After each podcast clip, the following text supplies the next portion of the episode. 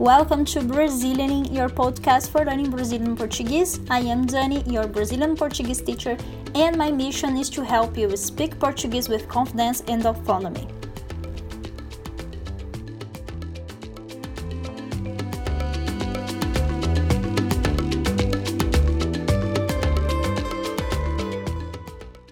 So, guys, do you think that Portuguese is hard? Have you already uh, uh, thought that Portuguese is hard to learn or it's a hard language? Mm, uh, I had already many students. I've been teaching Portuguese for four years, and many students of mine they they used it to think that Portuguese was was hard, was an impossible language, was difficult to learn, but this is not.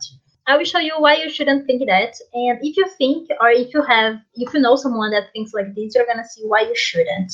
So, first, o português, uh, this is a language as anyone else, okay? É uma língua como qualquer outra, as anyone else. É uma língua como qualquer outra. Every language has uh, has its own difficulty. Don't have high expectation, okay? It's okay if you if you learn how to say only uh, meu nome é Dani, eu sou brasileira. It's alright. Okay, you are just you are just starting. Okay, it's not a problem to translate. You may translate. I put that here.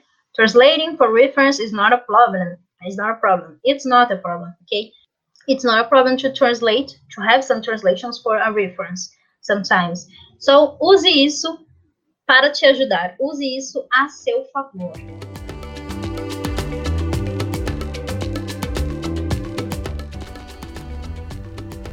It was today's episode. If you liked this episode, consider visit my website brazilianing.com and my social media as well. I will leave all the links here in the description of this episode.